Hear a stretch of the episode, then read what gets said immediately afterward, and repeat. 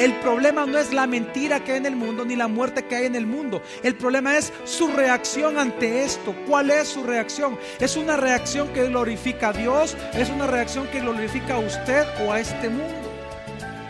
Bienvenido a Gracia y Verdad, un espacio donde aprenderemos sobre la palabra de Dios a través de las prédicas del pastor Javier Domínguez, pastor general de la iglesia Gracia sobre Gracia en esta ocasión con el tema Frente al temor, la batalla por su gloria. Parte 2. Si usted entiende en base a la palabra del Señor que este es un mundo de sombras de muerte, entonces usted ya está preparado todos los benditos días en saber que lo único que este mundo puede producir son rumores de muerte, olor a muerte, muerte, muerte, muerte, muerte, y por lo tanto temor y terror en el corazón de los hombres. Usted no puede esperar nada bueno de este mundo. El problema del temor que surge muchas veces es porque esperamos cosas buenas de este mundo. Y el único bueno es Dios. Y las personas como que olvidaran que este es un mundo de tinieblas de muerte. Cuando dice el Salmo 23, cuando ande en el valle de sombra de muerte, ¿qué dice?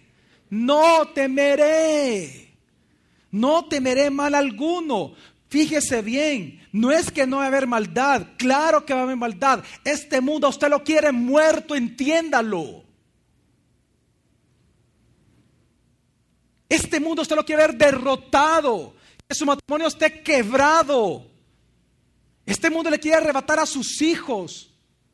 Pero dice la palabra, no temeré mal alguno, porque tu vara y tu callado me infundirán qué? Aliento. Por cuanto Jesús es nuestro pastor, no temeré mal alguno. Pero el valle de sombra de muerte, también dice el libro de Isaías capítulo 9, y el mismo texto aparece en Mateo 4, se nos dice que el valle de sombra de muerte es ya este mundo. Mateo 4 dice del 16 al 17. El pueblo asentado en tinieblas vio gran luz, y a los asentados en región de sombra de muerte, luz les resplandeció. Desde entonces comenzó Jesús a predicar y a decir, arrepentíos porque el reino de los cielos se ha acercado. ¿Entiende? Dice, el pueblo asentado en tinieblas, ¿qué pasó con ellos? Vio gran luz. Y los asentados en región de sombra de muerte, luz. ¿Les qué? Es que, ¿qué es lo único que puede contrarrestar este valle de sombras de muerte? ¿Qué es lo único que puede disipar las tinieblas? La luz. Por eso dice, antes del 17, Luz le resplandeció, 17. Desde entonces comenzó entonces Jesús a predicar, porque él, es la luz. Jesús es la luz. Y por lo tanto Él comienza a predicar en este valle de sombra de muerte. A las ciudades asentadas en este valle de sombra de muerte. Él siendo luz para disipar las tinieblas comienza a predicar el qué. Arrepentidos porque el reino de los cielos se ha acercado. Por eso Juan capítulo 1, versículo 4 al 5 dice. En Él estaba la vida y la vida era la luz de los hombres. ¿Qué era la vida de Jesús? ¿Qué es la vida de Jesús para nosotros? La luz de los hombres. Pero ¿dónde resplandece esta luz? La luz en las tinieblas resplandece. Y las tinieblas no prevalecieron contra ella. Y las tinieblas no prevalecieron contra qué? Contra la luz. ¿Qué es lo único que podía dar a nuestro país que los que somos luz, que alumbrásemos. Pero ¿qué hizo usted? ¿Glorificó usted este valle de sombra de temor y muerte? ¿O glorificó usted a Dios? Juan 3:19 dice, y esta es la condenación, que la luz vino al mundo y los hombres amaron más las tinieblas que la luz, porque sus obras eran malas. ¿Logra usted ver en estos versículos que este mundo es el valle de sombra? Hay muchos más versículos, quiero mencionar uno. No le niego, por lo menos hay ocho o nueve más. que hablan claramente que es el valle de sombra de muerte. Pero yo quiero leer uno más, porque ya entendiendo Jesús es el sol de justicia que menciona Malaquías. Jesús es la aurora que menciona el Antiguo Testamento. Entendiendo que Jesús es la luz, usted va a entender por qué Dios habla o nos dice a nosotros que somos luz y que Él es luz. ¿Por qué? Dice Lucas 1, 78, 79, cuando viene Zacarías y da una profecía acerca de Jesús. Por la entrañable misericordia de nuestro Dios, con que nos visitó desde lo alto la aurora. ¿Qué, ¿Qué, nos visitó desde lo alto, desde el cielo? La aurora. Ahora, ¿qué hizo la aurora? Para dar luz a los que habitan en tinieblas y en sombra de muerte, para encaminar nuestros pies por camino de paz. ¿Entiende eso? ¿Entendemos acaso, familia, que este es el valle de sombra de muerte? Entendámoslo de una vez por todas, pastor, ¿qué significa todo esto? ¿Qué significa para mí? Porque es importante para mí reconocer que este mundo es el valle de sombra de muerte. Por dos cosas. Entienda que Satanás gobierna este mundo. Él es el príncipe de la potestad del aire. Él es el príncipe de las tinieblas.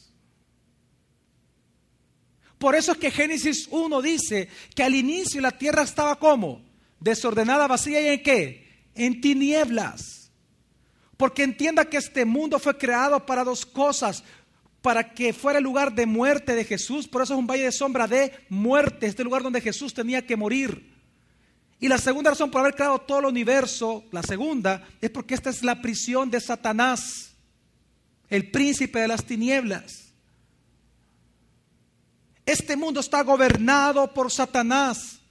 La gente con la cual usted se relaciona, con la cual usted tranza, con la que usted tiene comercio, el que le llega a comprar el proveedor, si no son nacidos de nuevo, ellos son hijos de tinieblas. Ellos viven en tinieblas, los tinieblas los poseen a ellos. Por lo tanto, cualquier noticia les va a embargar tanto el corazón de este mundo que ellos van obviamente a fundirse en el temor, pero usted no se le dio un espíritu de cobardía. Usted es luz para esos que andan en tinieblas. Y en eso es glorificado el Padre, lo dijo Jesús. Y la segunda razón por la cual es importante para nosotros entender que este es el valle de sombra de muerte, es que usted tiene que entender que lo único que usted va a encontrar en este mundo es muerte. Mire, ¿por qué se extraña usted de eso? Si lo único que usted va a escuchar todo el tiempo es muerte. Usted se levanta y va a percibir la muerte. Usted levanta su vista y va a mirar muerte. Usted enciende la tele y ve muerte. Usted enciende la radio y escucha muerte. Usted respira y respira un ambiente de muerte, porque este es el valle de sombra de muerte. Entonces, ¿por qué se extraña? Si usted busca, y aquí lo importante en familia de ser cristiano, por lo tanto, si usted piensa y todavía piensa que la misión del cristiano es vivir en paz en este mundo, usted no cree entonces nunca en Jesucristo, nunca ha creído en Él. Porque nosotros, nosotros no fuimos hechos cristianos para vivir cómodamente en este mundo. Fuimos hechos cristianos para alabanza de su gloria en un mundo que glorifica a Satanás para alumbrar a este mundo, ser luz en este mundo.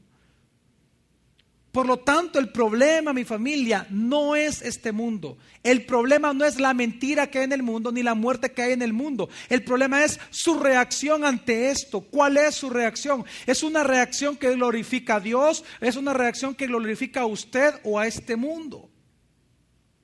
Usted es un ministro de gracia. Usted es un ministro de esperanza, de paz, no de temor es que quiero que entienda algo, que dice la palabra que nosotros fuimos trasladados del reino de las tinieblas al reino de la luz admirable. Ya no pertenecemos al mundo de las tinieblas como para que estemos sujetos al temor que éstas producen. Colosenses 1, 12, 13 dice, con gozo dando gracias al Padre, que nos hizo aptos para participar de la herencia de los santos en luz. Santos en luz. Sigue. el cual nos ha librado de la potestad de las del tinieblas reino de las tinieblas. y trasladado al reino de su amado ¿Y Hijo. cómo es este reino de su amado Hijo? Primera de Pedro 2.9. Mas vosotros sois linaje escogido, real sacerdocio, nación santa, pueblo adquirido por Dios, ¿Para qué? para que anunciéis las virtudes de aquel que os llamó de las tinieblas a su luz admirable. Ese anunciar las virtudes de Dios, eso es glorificar a Dios. Ese es alabar la gloria de Dios, es alabar sus virtudes, alabar sus atributos, alabar lo que Él es. Para eso fuimos salvados, para eso fuimos predestinados, para eso nosotros somos hijos de Dios, cristianos, santos en luz, para dar gloria a Dios en este mundo de tinieblas. ¿Qué estoy tratando de decir con todo esto que hasta este minuto he dicho? Mi familia, Jesús es luz. Él es la luz de los hombres. Y lo único que puede disipar las tinieblas de muerte y el temor que éstas producen es Cristo Jesús. Amén. Amén.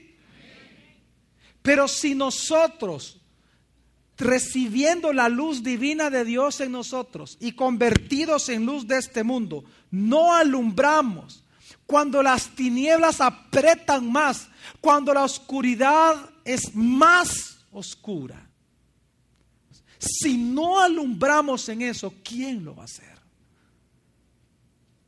Porque los únicos que somos luz en este mundo somos los hijos de Dios. Por eso digo, yo no estoy diciendo que usted va a buscar el peligro. Lo que estoy diciendo es que usted es luz en este mundo de tinieblas de muerte. Y mientras caminemos en este valle, nosotros vamos a entender que hay una guerra que se está librando todos los días entre la gloria de Dios y la gloria de este mundo. La pregunta es, ¿a quién usted va a glorificar al final de cuentas con su actitud?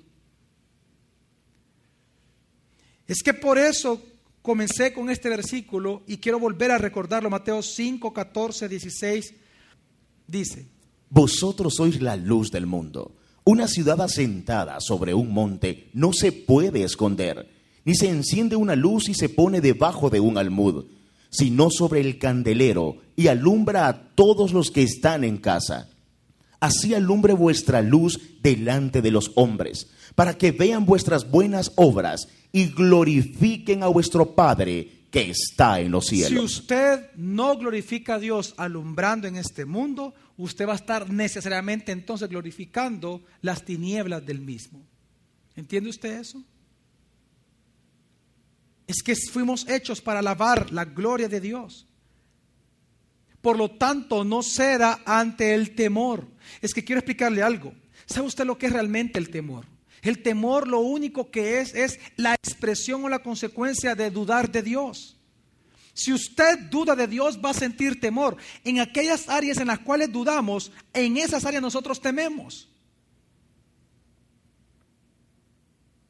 Si usted, por ejemplo, le teme al morir, le teme a la muerte, es porque usted entonces no cree que Jesús ya le ganó al imperio de la muerte. Usted no cree que Él lo va a resucitar a usted por medio del Espíritu Santo. No cree eso. No cree que Dios es capaz de hacer eso. O no cree que Dios tenga el poder de hacer eso. O no cree en Dios. Por eso es que la gente tiene miedo a morir porque no tiene esperanza de vida eterna. Pero si usted en verdad tiene esperanza de vida eterna y sabe que este mundo es pasajero y que su ciudadanía no está en esta tierra, sino que está en el cielo, usted con gusto se desgasta por Cristo y es capaz de morir por Cristo. Es que el temor no es otra cosa más que la expresión de nuestra duda a Dios. ¿Sabe usted que eh, científicamente el ser humano solo tiene dos temores naturales? El temor a caerse y el temor al ruido. Un temor natural en nuestro cuerpo es el ruido y el otro temor natural es el caerse. ¿Qué significa eso, pastor? Escuche esto, que cualquier otro temor, otro, cualquier otro, es aprendido. Por lo tanto, si es aprendido mientras crecemos, puede ser desaprendido. ¿Por qué? Porque la base del temor en el corazón del hombre, la base de su temor es la mentira. ¿Qué es el temor? El temor no es otra cosa que hacer de la mentira una verdad y pensar que algo me puede hacer daño cuando no lo es. Los temores son aprendidos que estoy tratando de decir. Que si nosotros podemos desaprender, la pregunta entonces es, pastor, ¿cómo desaprendemos a tener temor a la muerte, temor a muchas cosas? La única manera es con la verdad. Y Jesús dijo, yo soy el camino, la verdad y la vida. Por eso es que usted no le extrañe que el mandamiento que Jesús me repitió en los cuatro evangelios, no hay otro mandamiento que más Jesús repitió en los cuatro evangelios como no temáis. Todas las veces que Jesús dijo en los cuatro evangelios, no temáis, los temores que embargaban a las personas que estaban ahí, sobre todo a sus discípulos, eran de tres tipos nada más. Solo tres clases de temores. Jesús les dijo, no teman. Como que pareciera ser que la Biblia nos dice que todos los temores del hombre de alguna manera se pueden resumir en estos tres. Número uno, temer, temor a perderlo todo. Temor a no tener casa, a no tener ropa, a no tener comida. El otro temor es el temor a lo desconocido. Por eso es que cuando ellos vieron a Jesús caminar en el agua pensaron que era un fantasma y se asustaron. Por eso es que cuando los pastores vieron la gran luz en el desierto, los pastorcitos, este, el ángel tuvo que decir, lo primero que les dijo, no teman, no venía a hacerle daño, no teman, porque hay un temor a lo desconocido. Y lo tercero, que es lo más importante para mí, el temor a la muerte. Y sin embargo, Jesús dijo en estos tres casos, en todas estas clases de temores, no temáis, no temáis, no temáis, no. Lo único, lo único que sus vecinos necesitan, que su familia necesita, que sus hijos necesitan, que sus empleados necesitan, que su jefe necesitan, en este momento donde hay temor y pavor en nuestro país, lo único que puede decir para el temor es la persona de Cristo Jesús. El día de mañana continuaremos aprendiendo más sobre este tema. Gracia y verdad con el pastor Javier Domínguez. Es una producción de la iglesia Gracia sobre Gracia.